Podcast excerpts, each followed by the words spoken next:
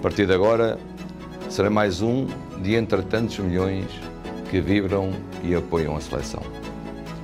Estarei de corpo e alma como sempre, já não no campo, mas às bancadas, onde quer que esteja, a cantar o nosso hino e a querer muito que a seleção, a equipa de todos nós, nos dê muitas alegrias.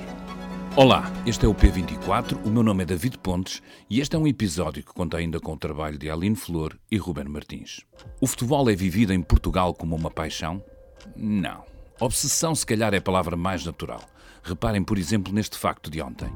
Ainda não havia sequer comunicado a Federação Portuguesa de Futebol sobre a saída do treinador Fernando Santos e já o Presidente da República, Marcelo Rebelo de Sousa, fazia o seu comentário. Muitas uh, portuguesas e muitos portugueses por todo o mundo, nas comunidades em que praticamente nós estamos país a país, continente a continente, vibraram com Portugal, vibraram com a nossa seleção e isso também tem uma cota parte do selecionador. Um abraço para ele neste momento de partida. Pode argumentar-se que Marcelo também é, em si, um caso à parte, mas no tema futebol ele só alinha com um país que continua a ter três diários desportivos, apesar da crise de imprensa, infindáveis horas de programas televisivos para discutir as incidências do campeonato nacional e os sempre férteis casos de arbitragem, e que andava há uma semana a debater-se com a questão metafísica de saber se soubemos agradecer suficientemente a Cristiano Ronaldo ou, se pelo contrário, somos todos uma campada de ingratos. Isso, como é natural, as paixões clubísticas tendem a repartir atenções, focando-se cada um no seu clube de eleição, a equipa que é de todos tende a concentrá-las. Há mesmo quem se ervore em adepto só desta equipa, dispensando as polémicas à mesa de café ou nos jantares de família. Não seremos tão militantes como os argentinos ou os brasileiros, mas a seleção portuguesa tem dado boas razões para despertar paixões nos últimos anos não só pelo facto de lá jogar aquele que é, sem dúvida, um dos melhores jogadores de todos os tempos, Cristiano Ronaldo, para além de outros excelentes atletas, mas pelas conquistas, o Europeu em 2016 e a Liga das Nações em 2019. E há um nome que é uma constante deste percurso, o de Fernando Santos, o engenheiro treinador, que durante oito anos comandou a seleção nacional e que agora, depois de Portugal ter sido eliminado dos quartos de final do Mundial de Futebol, e quando o seu nome também é sinónimo de fuga ao fisco, chegou a acordo com a Federação para a sua saída. É um ciclo que se fecha? Para falar disto, tenho comigo Nuno Souza, editor de Desporto do Público. Olá Nuno, este é o treinador que nos levou a ganhar dois títulos. Temos razões para estar gratos com Fernando Santos e temos sido suficientemente agradecidos, e falo isto até na sequência de uma conversa que anda aí no ar sobre Cristiano Ronaldo também, de saber se nós, Portugal, somos suficientemente agradecidos a quem pelo menos em termos desportivos, nos tem levado para as bocas do mundo? Acho que nós, portugueses, temos uma tendência muito grande para, para misturar essas duas dimensões. Uma do, a do legado desportivo, se quisermos, um, e outra um, a do comportamento dentro e fora dos contextos de competição. Uh, julgo que, quer no caso de Cristiano Ronaldo, quer no caso de Fernando Santos, devemos fazer essa separação de uma forma bastante vincada. Uma que tem a ver com, com os méritos desportivos, e creio que há que sacá-los, quer a Fernando Santos, eh, por força da conquista inédita, como sabemos, do Campeonato da Europa 2016 e posteriormente da Liga das Nações 2019, e obviamente também a, Cristiano Ronaldo, por tudo aquilo que deu à seleção, melhor marcador de, da história na história das seleções, um, currículo invejável a todos os títulos, dentro e fora de portas, portanto eu creio que essa dimensão está devidamente salvaguardada.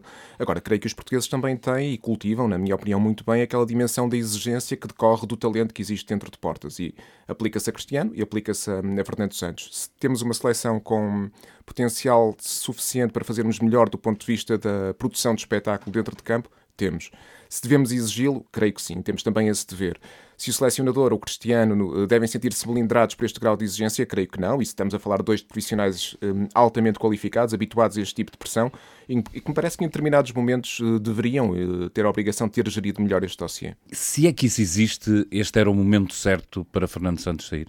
Eu julgo que sim. Uh, na ótica de quem observa de fora, obviamente, aquilo que aconteceu no, no Campeonato do, do, Mundo agora do, do Qatar, eu creio que houve um período de, inequívoca cisão entre o selecionador nacional e Cristiano Ronaldo, capitão da, da seleção, e nesse sentido com uma responsabilidade acrescida na gestão do, dos humores do balneário. Um, e parece-me que seria difícil uh, que os dois continuassem no mesmo barco, mesmo que fosse só para o próximo ciclo competitivo, e estamos a falar do, do Europeu 2024.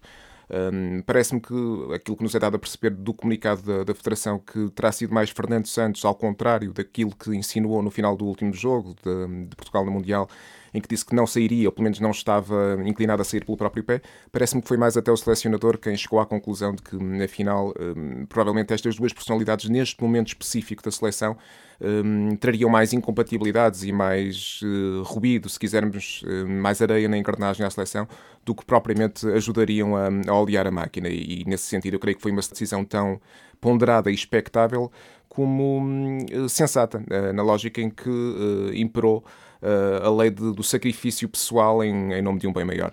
Mas há aqui uma ideia de fim de ciclo ou não? Eh, isto corresponde também, na parte do cristiano, temos vindo a essa, é no fundo ao seguir natural da vida, mas corresponde em termos da seleção no seu conjunto de um fim de ciclo, ou é difícil falar nisso? Eu, eu estou a dizer até porque Fernando Santos sempre foi incorporando gente nova e, e há uma renovação, não há aqui uma renovação propriamente para se fazer.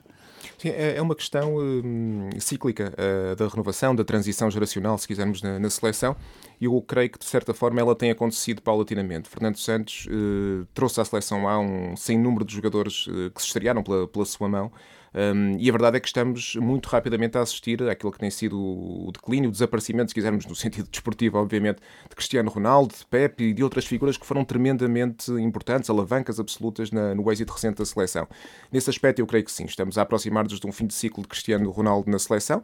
Veremos se de facto vai ainda hum, tentar chegar à, à pool dos convocados para o Euro 2024, porque ele próprio, antes do Mundial 2022, praticamente se autoconvocou para o próximo torneio, antes de acontecer aquilo que aconteceu, obviamente, no, no Qatar. Um, mas julgo que sim, até porque a partir do momento em que sai uh, Fernando Santos, sai também com ele numa ideia de jogo, um modelo de jogo, uma forma de pensar o futebol, provavelmente não será replicada pelo, pelo seu substituto, o sucessor.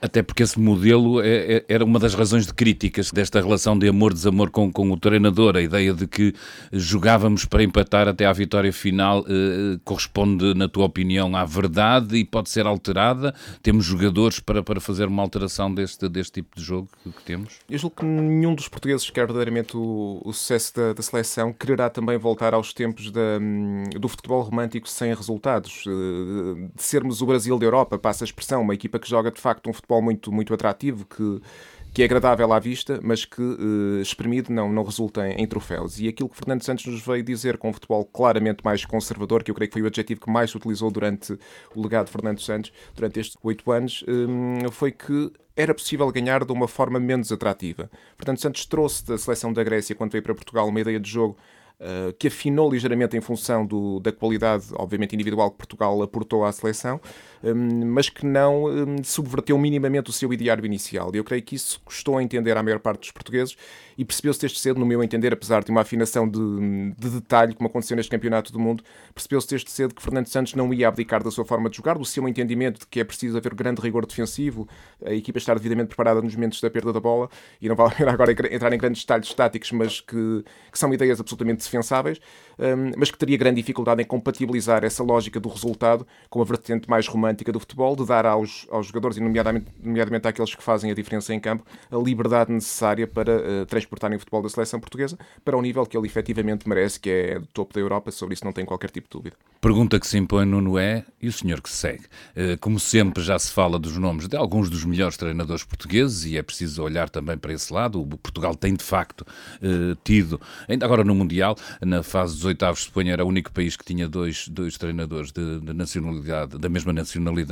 Temos uma presença enorme, quer em campeonatos importantes como, como, como o britânico, quer uh, no Brasil. Uh, Tu vês algum nome destes ser natural? Vamos andar aqui a falar todos do Mourinho e do Jesus e por aí adiante, mas no fim uh, será uma personalidade mais discreta? Ou Alguma pista? Eu julgo que há muito. Se algo que Portugal tem provado no, nos últimos anos é que tem um lote de treinadores e uma formação na, uh, nas suas equipas técnicas que está uh, no topo do mundo e que dá, obviamente, cartas a nível internacional. Uh, sobre isso não restam quaisquer tipo de dúvidas e os exemplos que referes, a questão da, da diáspora portuguesa de treinadores, é, é suficientemente convincente para, para fazer valer este argumento. Um, olhando para aquela que seria uma escolha que me parece mais lógica no sentido de um, evitar períodos de adaptação que podem ser mais ou menos morosos, de, de, ir buscar um treinador que conheça efetivamente o edifício do futebol nacional e os talentos que existem dentro de casa, perceber como é que funciona muitas vezes a mentalidade do jogador português, eu creio que faz mais, mais sentido e parece-me que é para aí que apontará um, a decisão da, da, direção da Federação, ir buscar um treinador português também. Um, olhando para o mercado e vendo aqueles que estariam mais disponíveis, Leonardo Jardim seria obviamente uma hipótese, tremendamente competente e um treinador que ainda não teve uma hipótese ao nível das seleções. O próprio José Mourinho, como sabemos, um dos nomes mais badalados, nunca escondeu a sua vontade de treinar a seleção nacional. E eu tenho dúvidas se, se nesta altura estamos a falar do timing correto, porque me parece que o capítulo Roma é ainda uma, um livro inacabado na na carreira do treinador português, embora não seja também desconsiderar a hipótese de acumular essas duas dimensões, a do clube e da seleção, como aconteceu, por exemplo, com Guzidink recentemente, na seleção da Rússia. Um, e depois temos um segundo lote de, de, treinadores que eu diria que está igualmente preparado. Rui Jorge, pela questão da continuidade, um excelente trabalho nos sub-21. Temos depois Paulo Fonseca, temos Marco Silva, temos o próprio Jorge Jesus. Eu creio que não faltará competência, nem, nem faltarão hipóteses. Resta saber uh, em concreto quanto tempo é que a seleção portuguesa estará disposta a esperar, porque me parece que é uh, fundamental agir tão depressa quanto possível na lógica como dizíamos há pouco, da preparação do próximo ciclo uh, do Campeonato da Europa, porque a fase de qualificação começa já em março, estamos a falar aqui de um hiato de três meses, uh, e não haverá tantos treinadores disponíveis no mercado, no imediato, capazes de uh, aceitarem e, sobretudo, estarem à altura de um desafio desta dimensão. Portanto, creio que é esse o principal desafio que a direção da Federação enfrenta nesta altura. Esta foi a conversa entre David Pontes e Nuno Souza, ele que é editor de Desporto do Público no dia em que o editor de Mundo do Público faz um destaque dedicado aos 50 anos do massacre de Wiriamo, a Operação Marosca, que os comandos sempre consideraram uma missão de menor importância, durou umas poucas horas. Terminou com 385 mortos de cinco aldeias da província de Tete a 16 de dezembro de 1972. Faz hoje 50 anos e é o destaque principal do público. No dia em que trazemos também uma entrevista com a Nobel da Literatura Annie Ernaux, que na estreia de Os Anos Super 8 diz ao editor do Y, Vasco Câmara, preciso que o cinema nos aproxime da grande dor da humanidade.